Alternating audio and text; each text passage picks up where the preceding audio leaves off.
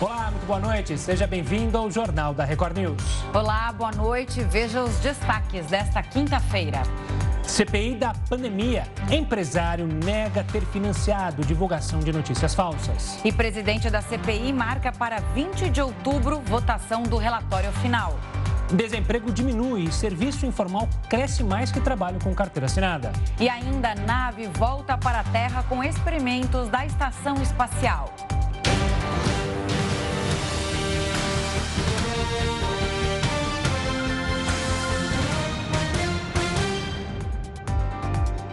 Uma empresa do, dono, do mesmo dono da Precisa Medicamentos foi alvo de uma operação da polícia. A Precisa é investigada por suspeita de irregularidades na negociação com o Ministério da Saúde para a compra da vacina Covaxin.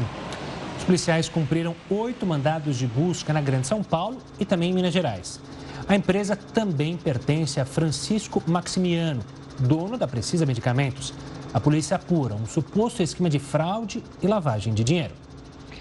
A CPI da pandemia ouviu hoje o empresário Otávio Facuri. Ele é suspeito de financiar informações falsas sobre a pandemia e também teria intermediado a negociação de vacinas com o Ministério da Saúde. Otávio Facuri disse que não financiou veículos propagadores de fake news. Na sequência, o empresário afirmou que deu uma ajuda inicial ao Instituto Força Brasil, investigado na CPI justamente pela propagação de notícias falsas sobre a pandemia. Como o Instituto Força Brasil é financiado, vice-presidente? O Instituto Força Brasil, eh, o Elcio já o tinha de forma informal.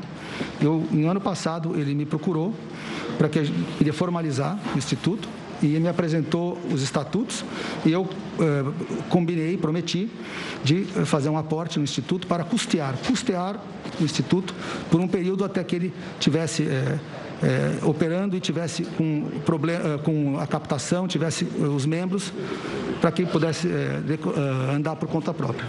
O empresário disse que sempre agiu com transparência e dentro da legalidade.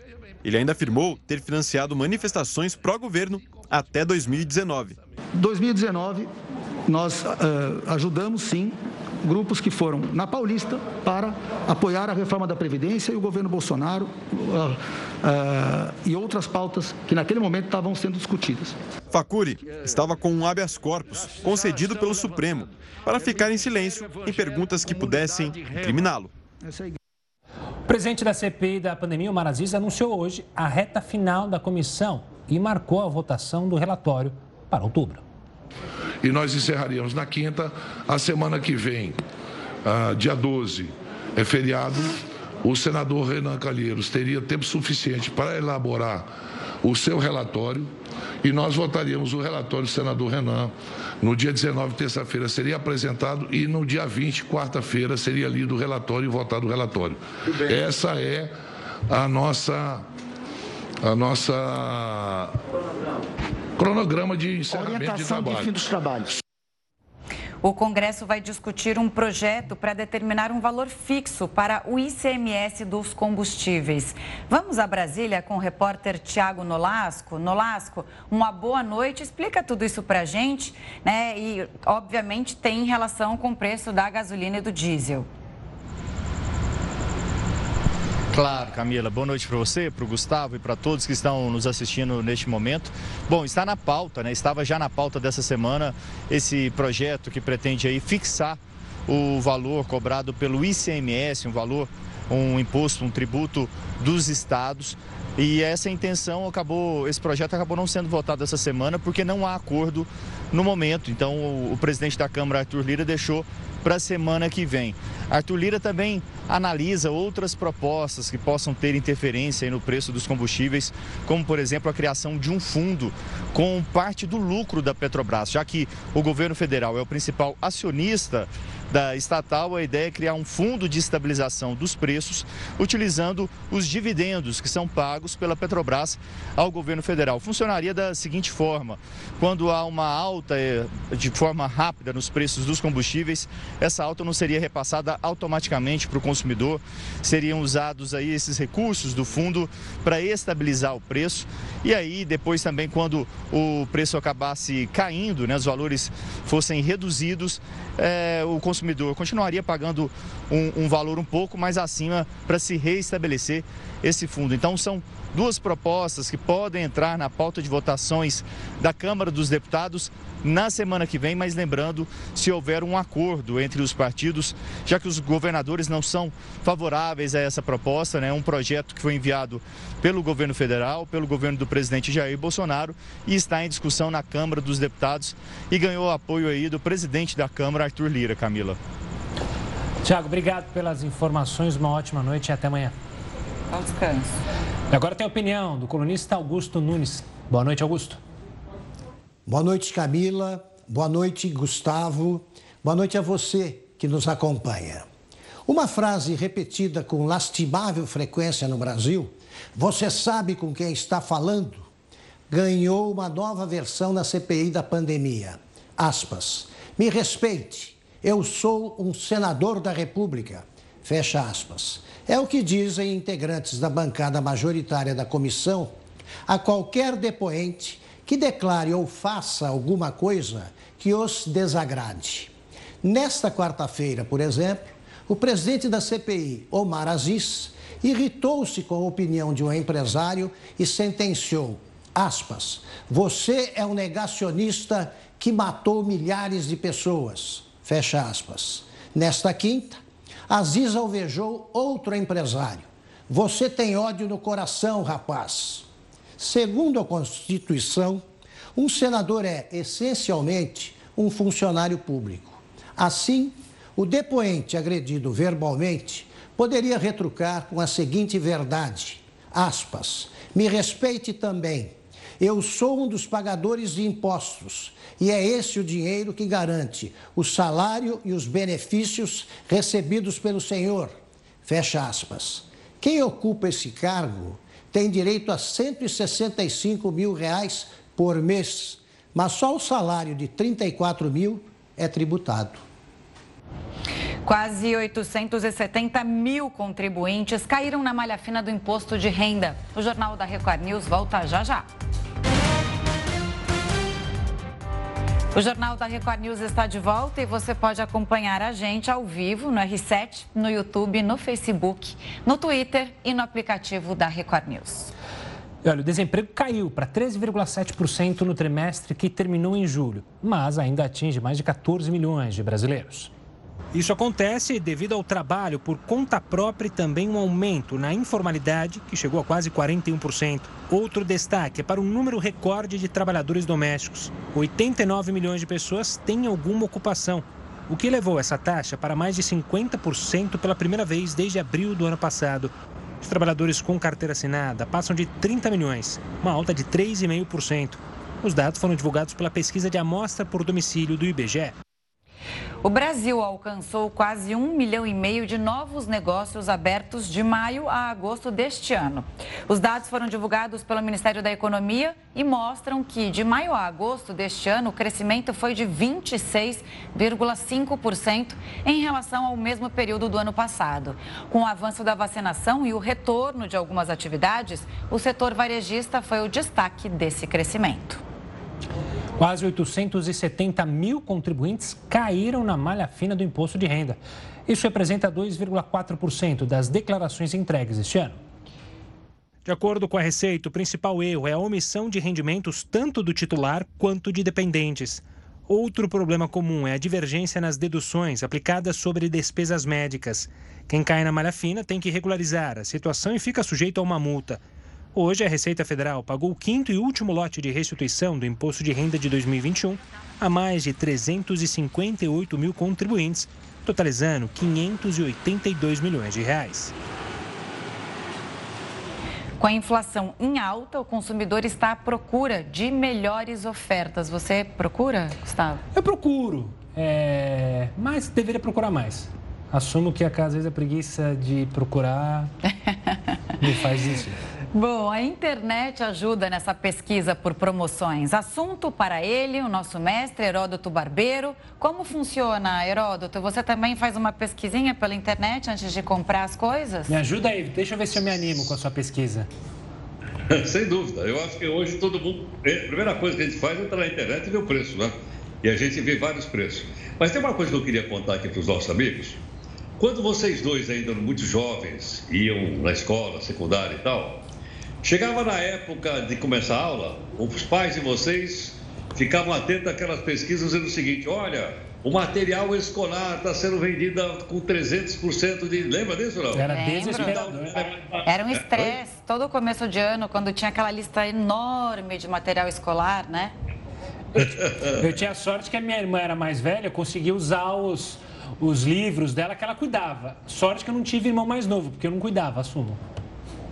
Pois é, mas eu digo, e como é que era feito isso? Isso era feito o pessoal conversando na porta da escola, os pais, né? Os pais e as mães. Ou então você pegava aquela lista, então, do pessoal que publicava no jornal. E havia também aquelas listas publicadas pelos órgãos de defesa do consumidor, Sim. na época, o PROCON e outros tal. E você olhar por lá. Agora, felizmente, as coisas mudaram. Por quê? Porque agora ficou muito mais fácil, agora você tem internet. E com a internet é muito mais fácil a gente procurar as coisas para saber o que, onde está mais barato. Dá até para saber onde está mais barato o quilo do arroz e que supermercado está vendendo mais barato. E se, por exemplo, o óleo que nós estamos mostrando aqui, o óleo de, de girassol ou a de soja, onde é que ele é vendido mais barato? E qual é o supermercado mais perto da, da nossa casa? Agora, tem uma coisa interessante também, o seguinte: os últimos 12 meses, a nossa inflação chegou a 10%. É muito? Oh, é muito. Mas não vamos esquecer o seguinte: o mundo todo está passando por inflação, não é só o Brasil. Se a gente comparar a inflação desse ano, o Brasil deverá chegar mais ou menos a 8% de inflação até dezembro, né? dos 12 meses. Comparando com a Argentina, é pouco. A Argentina deverá fechar com 50% de inflação. Então, é um fenômeno global é um fenômeno global. Agora, tem uma coisa interessante que é o seguinte: quem é o vilão? Às vezes a gente diz, olha, o tomate é o vilão. E aí a gente para de comer tomate. Passamos a comer é, pepino, cebola, etc. Tomate a gente não come. Agora, o vilão é muito mais grave do que esse. Esse aqui é aquele verdadeiro coringa lutando contra o Batman. Quem é? É o petróleo. É a gasolina e o diesel. Por que razão? Porque quando sobe o petróleo e a gasolina, tudo no Brasil é transportado por caminhão ou por veículos movidos a petróleo, aí você sobe a cadeia inteira. Uhum. É muito mais grave né? subir o preço do petróleo do que, por exemplo, o preço de um determinado produto específico que o petróleo ele vai pela cadeia inteira. Outra coisa interessante também, a pandemia também ajuda. Por quê? Porque está faltando produtos do mercado mundial. Mas vocês estão sabendo que, o, aliás, nós noticiamos no jornal que os carros usados estão com preço muito alto. Por quê? Porque não compra, não encontra carro novo para comprar. E por que, que não encontra? Porque a Ásia não manda os componentes para montar o carro novo. Então, houve também o que a gente chama de represamento.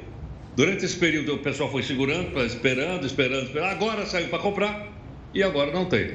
E aí se aplica uma lei de um cidadão chamado Adam Smith, né? a chamada famosa lei da oferta e da procura. Então, quando tem muita gente saindo para comprar, o que acontece com o preço? Ele sobe. Né? O que nós temos que fazer como cidadãos é aquilo que a gente disse na abertura: procurar o mais possível o preço mais baixo e a internet está aí para nos ajudar e a gente nem vai precisar sair de casa. É, é? Daqui a gente já sai para comprar onde for mais barato possível. Saudade de ver aquelas cenas, né, de umas senhoras e senhores com uma, uma listinha na mão, assim, no supermercado. E aí colocava aqui, não é? Não, não tinha? Colocava a, a caneta aqui na orelha aqui. e saía e anotava o preço de uma coisa, de outra. Isso a gente não e vê eu, mais, né, nos corredores. E eu achava legal também o pessoal que levava a canetinha e aí molhava a língua, a ponta da caneta. Não pode fazer mais isso, mas molhava a ponta não, da caneta. É isso, não, não, pera, isso não é caneta, não. Isso era aquele lápis que, como é que é? Que fazia cópia. Aí você tem que molhar na boca para ele poder funcionar. Era não ótimo. Não era caneta, não era lápis. Viva esse saudosismo. Eu também fiquei lembrando da época que eu comprava material escolar com a minha mãe, que eu queria tudo, tudo. E obviamente minha mãe, não, isso não pode. Eu quero caneta colorida, eu quero fichário com a, com a foto do jogador. Né? Oh, que tempo Elas bom, saíam era. chorando, né, do, do, é. da papelaria. Era uma, um estresse, assim. Sempre um dava briga mesmo. Geraldo, a gente volta a se falar daqui a pouquinho, combinado? Até já. Bom, tá gostando do jornal da Record News? Manda uma mensagem pra gente pro WhatsApp. Se você não estiver gostando, também manda. É. Dê dicas. Eu falo o que você tá achando Pode do jornal. Né? É o 11 33 00 55 55. Muito fácil, né? Eu vou repetir: 11 33 00 55 55. A gente espera a sua mensagem. Os brasileiros vão seguir pagando a bandeira tarifária mais cara na conta de luz em outubro. De acordo com o Operador Nacional do Sistema Elétrico, o consumo de energia irá aumentar 1,3% em outubro em comparação ao mesmo período do ano passado. O que equivale à energia consumida durante seis meses em uma cidade como Brasília. As projeções levam em conta a expectativa de aumento na produção industrial e a recuperação no setor de serviços. A preocupação e a tensão com o fornecimento de energia no país, agravada pela pior seca dos últimos 90 anos, continuam. Responsável pela termoelétrica de Três Lagoas, em Mato Grosso do Sul, a Petrobras rejeitou uma recomendação do ONS para manter o funcionamento da unidade, depois que a estatal solicitou a paralisação temporária das operações para a manutenção de uma turbina, sob o risco de falha catastrófica. O operador nacional do sistema confirmou a ocorrência e, por nota, explicou que a recomendação foi o enfrentamento da escassez hídrica e que cabe a cada agente avaliar a viabilidade técnica e operacional de acatar a solicitação ou não. As usinas termoelétricas produzem energia por meio da queima de combustíveis fósseis, como petróleo, carvão ou gás natural. Para preservar a água, o governo acionou as termoelétricas, que têm custos mais altos e são mais poluentes. Depois das hidrelétricas, as termoelétricas são a segunda fonte mais importante da matriz brasileira, de acordo com a ANEEL. A conta de luz incluída na tarifa social de energia elétrica continuará com a bandeira tarifária vermelha 2 em outubro. Isso significa que as famílias de baixa renda inscritas no programa seguem com desconto de 10% a 65%, dependendo da faixa de consumo. Para o restante dos consumidores, a bandeira segue com uma mais alta, chamada de escassez hídrica. E a França estende a exigência de passaporte sanitário para adolescentes a partir de 12 anos. A gente volta em instantes com essa e outras informações. A campanha nacional de multivacinação foi lançada hoje em Brasília. A ação começa amanhã e vai até o fim de outubro. Vão ser oferecidos mais de 18 tipos de vacinas para crianças e adolescentes. O objetivo da campanha do Ministério da Saúde é mobilizar as famílias para ampliar a imunização. É importante demais essa imunização porque as crianças estão voltando para a escola, justamente nesse momento que pode acontecer um sarampo, uma outra doença tão comum é, nessa época das crianças. Bom, ainda falando de saúde, um estudo da Universidade de São Paulo explicou por que, que algumas pessoas não se infectaram com o coronavírus. Foram analisados casais em que os dois parceiros foram expostos ao vírus e só um pegou Covid-19. A gente conversa então agora com o professor Eric Castelli, pesquisador da Faculdade de Medicina da Unesp. Boa noite, Eric. O que, que esse estudo revelou? Boa noite. Boa noite, Camila. Boa noite, Gustavo. Boa noite para quem está nos assistindo em casa. Muito obrigado pelo convite. É, esse estudo iniciou em 2020, logo no início de 2020. É, e ele foi motivado justamente por essa pergunta, né? Todos nós conhecemos alguém, um casal, uma família, onde uma pessoa se infectou e as demais não, né? E isso é muito frequente, na verdade, no, no nosso meio. E isso motivou esse estudo. Nós fomos uh, buscar esses casais casais onde um indivíduo uh, se infectou e o outro não, apesar do contato, apesar de dividir a mesma cama e muitas vezes não utilizar uh, mecanismos de proteção como máscara, né? E a, o grupo da, da professora Maiana Zatz, da, da USP de São Paulo, buscou, entrou em contato com vários desses casais e convidou esses casais para participar da pesquisa. Nós ah, buscamos uma amostra de, de sangue desse, desses casais, extraímos esse DNA e comparamos o DNA entre o grupo que se infectou e tinha sintomas e o grupo que ah, não, não manifestou qualquer sintoma e sequer positivou nos testes né, que foram feitos subsequentemente. É, isso foi muito interessante porque ao comparar esse, esse esses dois grupos, os grupos uh, o grupo que se infectou e o grupo que não se infectou, nós observamos diferenças genéticas entre esses dois grupos, diferenças uh, que poderiam modificar a ação do sistema imunológico. Né?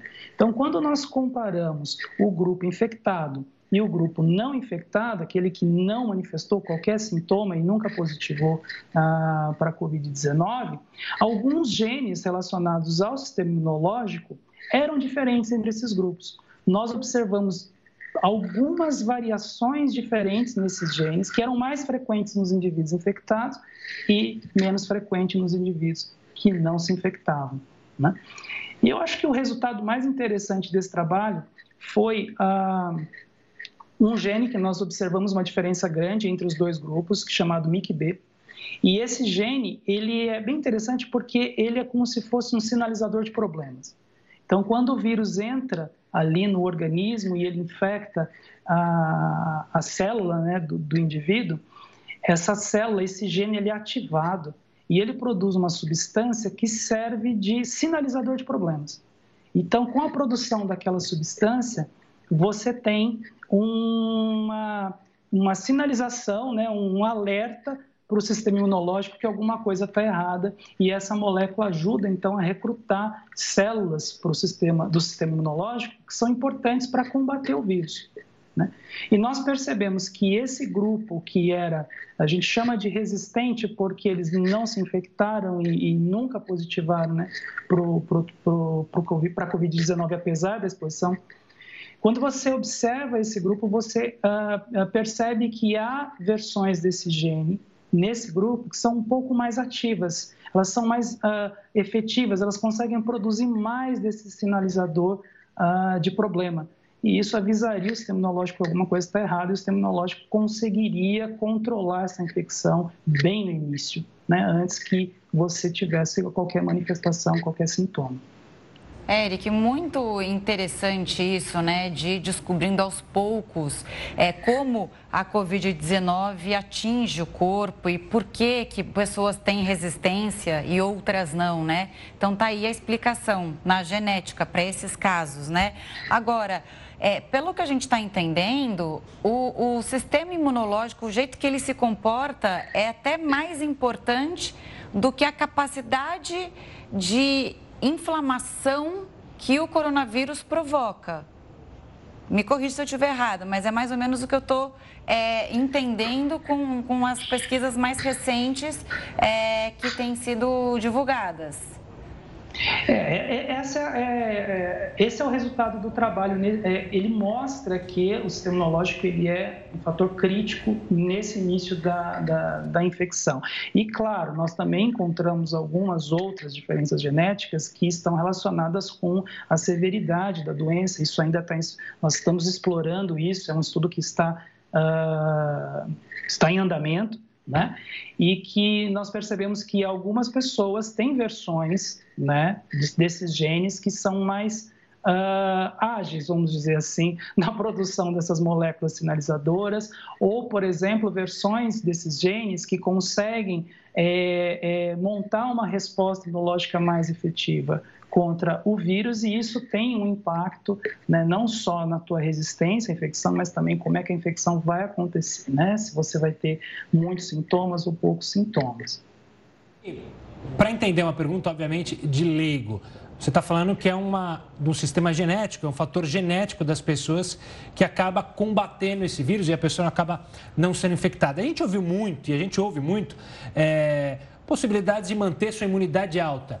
Nesse caso, é inerente à pessoa é, querer ter a imunidade mais alta? Não, é um fator genético. A gente pode dizer que é Darwin literalmente agindo, ou seja, eu não tenho controle sobre isso. É a minha genética é, que acaba combatendo ou há maneiras de eu estimular esse gene para que a gente consiga combater a doença?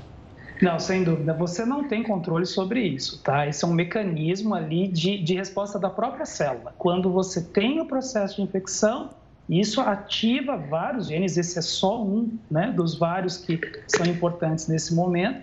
E, e, com a infecção, esses genes são ativados e você tem a produção dessas moléculas. Isso faz parte do seu sistema imunológico, você não tem controle sobre isso, você não consegue, obviamente, estimular isso uh, usando o que a gente conhece hoje, qualquer outra componente, uma, um remédio, uma coisa nesse sentido. Né? Mas isso mostra mecanismos de ação, mecanismos de resistência, formas né, que o organismo tem de controlar essa infecção, mas também mostra que as pessoas têm perfis diferentes de resposta imunológica. E isso é importante. Esses perfis diferentes poderiam explicar essa variabilidade grande que a gente tem é, do que acontece com a pessoa depois que ela né, tá, está com, com Covid-19, desde casos muito leves a casos muito graves. Né? Tá certo, obrigada. Mas não há como você manipular, não há como você controlar isso, não tem como controlar. É a sua genética mesmo, você nasceu com isso, né? Veio do seu pai, da sua mãe, não tem como você, nesse momento, controlar essa questão. É bom que você diga, porque há muitas pessoas que acabam, às vezes, criando teorias ou defendendo é, algo é, de outro mundo que vai te ajudar na imunidade. Então, por isso que eu fiz essa questão, justamente para deixar bem claro, doutor. Obrigado. Sem dúvida. É claro que no futuro a gente pode pensar em terapias para né, trabalhar esses genes, tentar controlar a função uh, dele. Né? Isso poderia, obviamente, ajudar né, nessa questão. Mas não, você não tem como, né, de nenhuma forma, modificar a ação deles. É algo que você nasceu ah, Seria o próximo passo, né? Doutor, muito Seria obrigada, viu, pelas explicações aqui. Parabéns pelo estudo. Até a próxima. Em Goiás, 195 pessoas foram indiciadas por uso de documentos falsos na vacinação da Covid. Olha só, a fraude era feita com a utilização de formulários falsos que indicavam supostas comorbidades. O caso aconteceu em Catalão, a 260 quilômetros de Goiânia. Na investigação, foram analisadas cerca de mil fichas de comorbidades, além de caligrafias e assinaturas. Os documentos falsos eram vendidos por uma médica e pela secretária dela. O presidente do Supremo Tribunal Federal, ministro Luiz Fux, revogou hoje a liminar que suspendia o passaporte da vacina na cidade do Rio de Janeiro. O repórter Marcos Marinho tem os detalhes. Boa noite, Marcos. Boa noite, Camila. Boa noite, Gustavo. Com essa determinação, o comprovante de vacinação contra a Covid-19 volta a ser exigido nos locais de uso coletivos da cidade, como cinemas e academias. Ontem, o Tribunal de Justiça havia acatado o pedido de uma idosa que afirmava não ter liberdade para caminhar pelas ruas do Rio de Janeiro. Para o ministro Luiz Fux, é dever da Prefeitura estabelecer medidas para combater a disseminação do coronavírus. Gustavo e Camila. Obrigada, Marcos. E a França passou a exigir passaporte de vacinação para adolescentes a partir de 12 anos. O certificado já era obrigatório para adultos desde julho. Agora, os adolescentes também vão ter que apresentar o documento para entrar em locais de uso comum, como cinemas e restaurantes, por exemplo. Olha, amanhã é celebrado o Dia Internacional do Idoso com o objetivo de sensibilizar, sensibilizar as pessoas para as questões que envolvem o envelhecimento. Para falar mais sobre esse assunto, a gente conversa agora com Daniela Gomes, geriatra da Sociedade Beneficente Alemã. Daniela, uma boa noite. Obrigado pela participação aqui conosco. Existe alguma receita de como envelhecer bem? Boa noite, Gustavo. Boa noite, Camila. Para mim é um prazer estar aqui. E existe. A gente pode deixar uma receita de bolo aqui de como envelhecer bem. Então vou é, verdade... é, também. Pegamos aqui a, a caneta e o papel. Vamos lá para a receita. Não. Na verdade, o segredo é fazer atividade física regular, desde jovem, preferencialmente, 30 minutinhos, é, cinco vezes por semana. É muito importante não fumar, muito importante, se for ingerir álcool, que o faça com moderação, ter uma alimentação saudável e Passar regularmente com o médico, obviamente, para controlar as doenças, se assim a pessoa tiver. E sem dúvida nenhuma, a dica mais valiosa, ter interação social com outras pessoas da mesma idade que a sua, né? Então, idosos têm que procurar outros idosos como amigo e também ter uma mente ativa. Isso é muito importante, aprender coisas novas e também ter novos hobbies, né? Por que não? Então, isso é muito importante, sem sombra de dúvida. Agora, a pandemia atrapalhou um pouco essa receita do bolo aí, né? O que a pandemia, na verdade, trouxe aos idosos brasileiros? Mais sedentarismo, mais solidão? Como lidar com isso? Camila trouxe as duas coisas, né? Ah, e, e você sabe que o sedentarismo, cerca de 40% dos idosos já não faziam atividade física e a pandemia, sem dúvida nenhuma, piorou isso. Ah, a solidão também. Hoje em dia a gente considera a solidão como um fator de risco, acreditem só, como a obesidade ou então como o cigarro no envelhecimento. Acaba trazendo uma série de prejuízos, declínio cognitivo, depressão. Então é muito importante que a pessoa, mesmo tendo que fazer o isolamento social, volte a fazer alguma atividade ao ar livre, de forma segura, usando máscara, ou então faça atividade dentro de casa, use a rede social para se conectar com familiares, com filhos. É muito importante que isso seja feito, porque está trazendo prejuízo, principalmente em termos de mobilidade e depressão. Ainda nessa linha, doutora, ah, no começo da pandemia a gente viu muito a ação preconceituosa com idosos do Brasil, porque era taxado como grupo de risco, então é, ninguém queria ficar perto de um idoso, ou seja, aumentou ainda mais o preconceito com o idoso, com a terceira idade, com a velhice? Aumentou, aumentou sim, Gustavo, e isso acaba uh, trazendo um, um, prejuízo, né? principalmente quando a gente pensa na autoestima. Já acaba acontecendo mudança corporal, já acaba acontecendo, muitas vezes o idoso tem que usar um dispositivo para andar, muitas vezes é, ele, ele, tem algumas doenças que trazem impacto negativo, e, e com esse isolamento, eles acabaram tendo a, a sua autoestima é, muito prejudicada. Né? Então, é muito importante importante que a pessoa encare esse envelhecimento como, na verdade, como algo benéfico. Na verdade, é um privilégio é, poder envelhecer, é um privilégio ser idoso. Isso tem que ser encarado de forma natural, de forma ah, é, como um envelhecimento é, que faz parte da vida, né? E é muito bom que, que isso esteja acontecendo. Então, ah, infelizmente, o preconceito existe e as pessoas têm que é, não ligar para isso e pensar na sua história de vida, independente de suas características ah, físicas. Doutora, uma outra questão é o seguinte: as pessoas estão vivendo mais, né? Antigamente, na época dos meus avós, por exemplo, as pessoas viviam até 50, 60 anos, era difícil a gente ver alguém com uma idade é, superior a 80 anos. Hoje a gente já vê que tem várias pessoas atingindo o centenário, né? Fazem 100 anos. E ontem a gente até deu aqui no Jornal da Record News a, a senhora velha, a, a idosa mais, é, com mais idade no mundo, que é uma japonesa de 118 anos. Agora, essa perspectiva muda, então, é, em relação ao, ao tempo de, de, vida e o que a gente tem que fazer? Porque hoje, eu, por exemplo, tenho 40 anos. É, eu, se, eu, se eu pensar, antes eu, eu poderia viver o quê? Mais uns 40 anos bem? Agora eu posso viver 50, 60 anos, quem sabe? Né? Então, é, isso muda é, em relação à perspectiva de vida mesmo?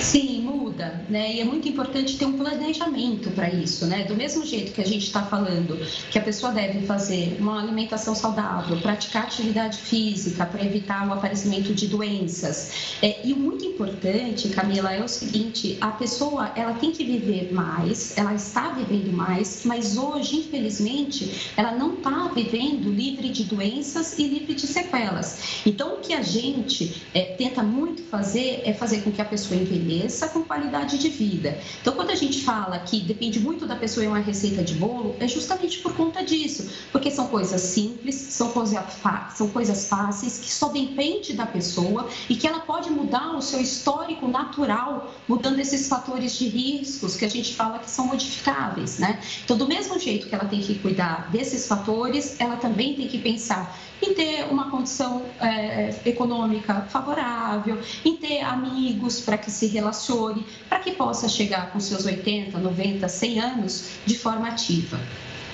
Doutora, eu queria saber do papel da família no envelhecer. É primordial uma família é, que justamente fique atenta a, ao seu avô, à sua mãe, é, ela pode atrapalhar o envelhecimento de alguém, a postura da família, ou pode ajudar? Pode, pode sim, Gustavo. Na verdade, quando a gente a gente estava falando de solidão, né? Quando a gente pensa, imagine só, você idoso morando com mais dois, três membros na sua casa, né? filhos, netos, enfim, que é uma constituição familiar é, frequente que a gente vê aqui no Brasil, né? É, imagina que você fica o dia inteiro sozinho, porque essas pessoas trabalham, e quando essas pessoas chegam, também acabam fazendo os seus afazeres ali, não tendo esse tempo para conversar com você, para ter um tempo de qualidade, para perguntar como foi o seu dia, ou, ou para conversar sobre desejos futuros, o que quer fazer no próximo fim de semana, por exemplo. Então, imagine só, você fica só morando com familiares. Então, a, a, família pode atrapalhar sim. Uma outra coisa que a família acaba atrapalhando muitas vezes, e aí com o intuito até de ajudar, é fazer com que esse idoso perca a autonomia. Então, quando a gente fala em autonomia, a gente fala no poder de decisão. Eu quero fazer isso, e eu vou fazer isso. Muitas vezes as famílias acabam é, não permitindo que o idoso faça determinadas coisas, até no sentido de proteger. Isso acaba também, muitas vezes, atrapalhando a, a vida desse idoso. Né? Doutora, muito obrigado pela participação. Um forte abraço e até a próxima. Após um mês internado em São Paulo, Pelé recebeu alta hoje. O ex-jogador passou por uma cirurgia para a remoção de um tumor no intestino. Pelé agora vai fazer quimioterapia para dar sequência ao tratamento. O rei do futebol publicou uma foto ao lado da equipe médica, essa aí que a gente vê, e agradeceu também as mensagens de apoio que recebeu no período em que esteve hospitalizado.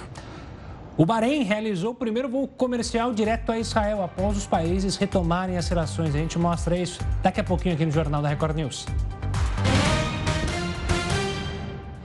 O Jornal da Record News está de volta e olha só que dado interessante. Apenas dois anos, mais de 100 milhões de brasileiros aprenderam a acessar serviços públicos online.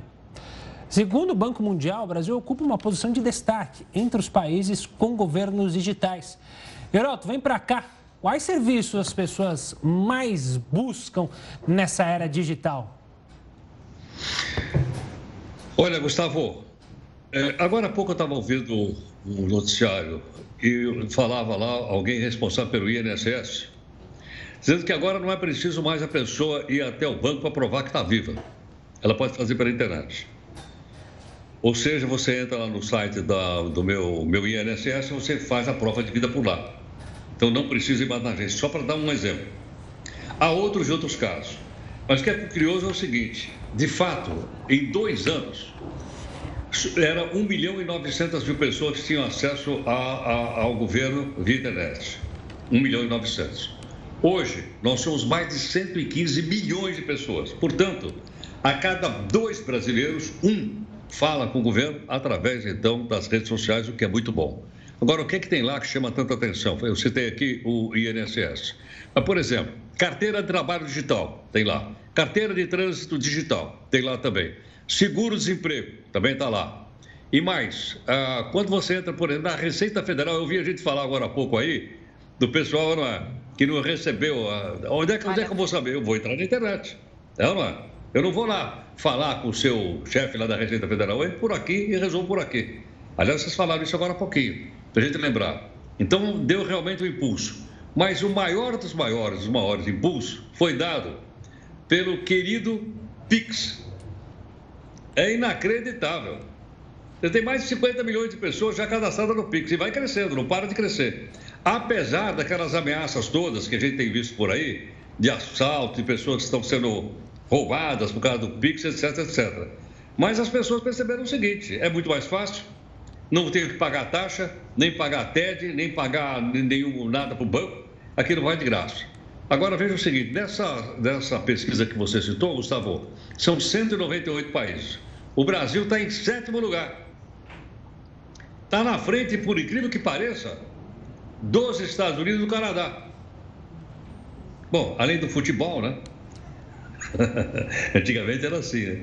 Mas agora nós estamos, então, na internet, nós estamos à frente do Canadá e à frente dos Estados Unidos. Se nós estamos em sétimo lugar do mundo, não tem nenhum país latino-americano com tanto acesso às fontes do governo pela internet como o nosso. Isso é bom? Claro, é maravilhoso. Simplesmente porque você destrói a burocracia, aquela papelada, ficar lá na fila. Lembra que aquela, aquelas filas que tem ou não? Sim. Vai parecer, não, tem gente que gosta de ficar na fila. Pelo amor de Deus, o pessoal só ficaram na fila porque não tinha alternativa. Agora, então, com essa digitalização, e parece que isso vai continuar, parece que as coisas vão funcionar, funcionar melhor para o cidadão brasileiro do Maranhão. Vamos esperar que isso avance. Claro, quem gosta de ficar na fila é o pessoal que gosta de conversar. É, o pessoal adora ah, uma fila é para conversar, né? Não, peraí, peraí, conversar não. A gente tem que contar fofoca que a gente ouviu dos outros, é não é? Contar fofoca, reclamar do vizinho, reclamar do governo, reclamar do prefeito. É, é gostoso, fazer o quê? É. Tem, tem uma e a gente curiosidade. Fala principalmente daqueles que não estão lá, né? Exato. Tem uma curiosidade, quando eu morei fora, é, lá nos Estados Unidos, era mais caro você fazer trans, é, transferência bancária pela internet do que você mandar o cheque lá pelo correio. Hoje em dia eu não sei como é que tá, mas isso poderia ser uma justificativa para o Brasil estar na frente dos Estados Unidos. Lá a, a, era bem caro, era bem as tarifas para transações eletrônicas bancárias eram bem caras. Mas é isso. É, eu não sei como está hoje. Agora no Brasil eu sei que realmente era, atualmente é grátis. Tá? E aqui quando você faz uma TED ou um DOC, você paga até 14 reais para um banco. Os bancos perderam um bom faturamento, não deve estar muito contente com essa história de PIX. Boeroto, a gente volta a se falar amanhã. Uma ótima noite. Amanhã, sexta voo.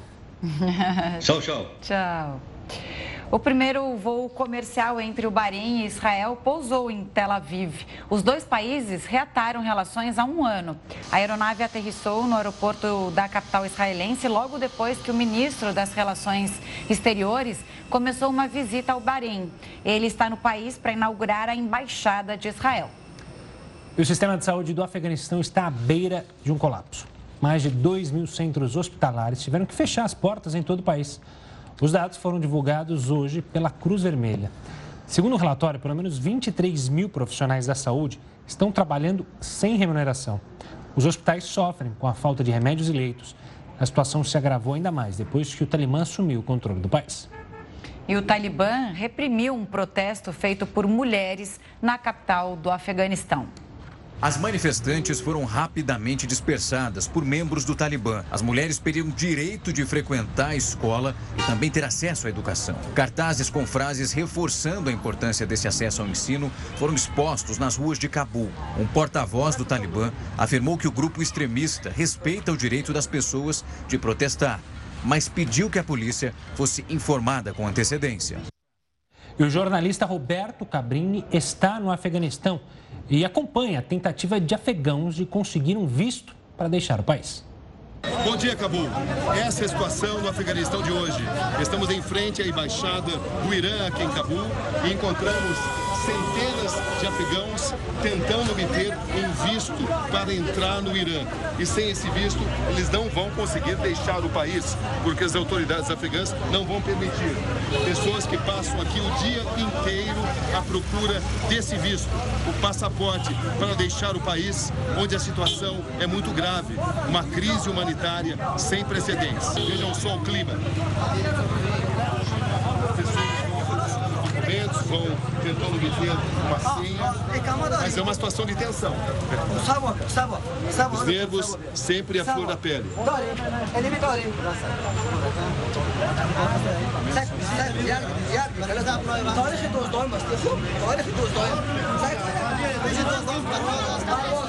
Conferência de documentos é um ato sempre de muito nervosismo. Porque muitos querem obter um visto, a possibilidade de deixar o país. Porém, apenas poucos irão conseguir.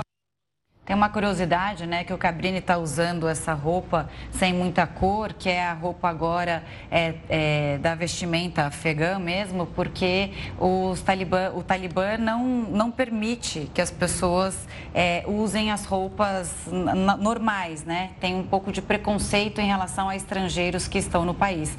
Então, desde ontem, ou antes de ontem, ele usa essa roupa para poder fazer a matéria é, e, e fazer as reportagens ali para mostrar a situação no Afeganistão.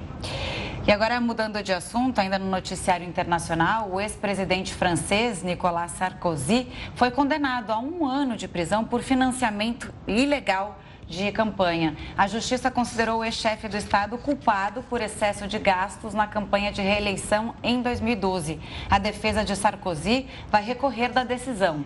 Em março, ele foi condenado a três anos de prisão por corrupção e tráfico de influência, mas ainda aguarda a confirmação da sentença.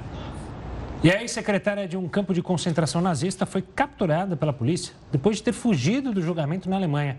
A mulher tem 96 anos. Ela seria julgada hoje por cumplicidade no assassinato de mais de 10 mil pessoas durante a Segunda Guerra Mundial. De acordo com a polícia alemã, a idosa, que aguardava julgamento em liberdade, fugiu de casa num táxi. Ela foi localizada horas depois. O julgamento foi remarcado para daqui a 20 dias. Lava de vulcão avança pelo mar e aumenta território das Ilhas Canárias. O jornal da Record News volta em um minutinho. A lava do vulcão Cumbre Vieja avança pelo mar e já aumentou o território das Ilhas Canárias. A costa já incorporou mais de 330 hectares, o equivalente a mais de 400 campos de futebol. Isso acontece porque o magma, em contato com a água, esfria rapidamente e solidifica. Autoridades também se preocupam com a liberação de gases tóxicos, mas, segundo as últimas medições, não há risco para a saúde humana. Olha só, agora a gente tem um convite para você. Daqui a pouco tem a Fazenda News, ao vivo. O programa mostra tudo o que acontece em A Fazenda 13, com debate inteligente, análises e entrevistas com especialistas, espiões e até quem acabou de sair do reality. Hoje quem participa é a atriz, apresentadora e espioa Luísa Ambiel. Você vai acompanhar a repercussão da vitória do Gui Araújo na prova do fazendeiro e da saída de mais um peão. Então já anota aí, o after de A Fazenda 13 é aqui na Record News. A gente se vê. O número de mulheres que trabalham no setor da construção civil cresceu no Brasil e no mundo. O setor de construção civil começa a recrutar mulheres para o trabalho. Nos Estados Unidos, apenas 4% das vagas do setor são ocupadas por mulheres, mas a participação delas na indústria americana de construção cresceu 13,2% em 2020, isso contra 12,5% em 2016. Aqui no Brasil, o número de mulheres na área segue o mesmo ritmo e vários cursos para capacitação feminina surgem no país. Algumas dessas aulas são iniciativas de startups que decidiram investir na participação de mulheres no setor, tanto que a atuação feminina registrou alta nos últimos 15 anos, segundo a presidente da Comissão de Responsabilidade Social da Câmara Brasileira da Indústria da Construção. Se a gente olhar os dados da RAIS de 2006, a gente vai identificar que a participação girava em torno de 7,5% da mulher em todos os níveis, né? Estou falando de níveis operacionais e gerenciais também. E hoje, né, em 2021, essa participação está em torno de 10%. E a nave de carga da missão SpaceX retorna neste momento para a Terra. A cápsula carrega quase 3 mil quilos de materiais. O retorno deste pedaço da espaçonave é monitorado na sede da SpaceX nos Estados Unidos e deve pousar no Oceano Pacífico às 11 da noite no horário de Brasília. Quando chegar por aqui, a cápsula então será transportada para a estação de processamento da NASA. O Jornal da Record News fica por aqui. Muito obrigada pela audiência. Continue agora com o News das 10 e a Renata Caetano. Uma ótima noite e a gente se vê amanhã. Tchau, tchau.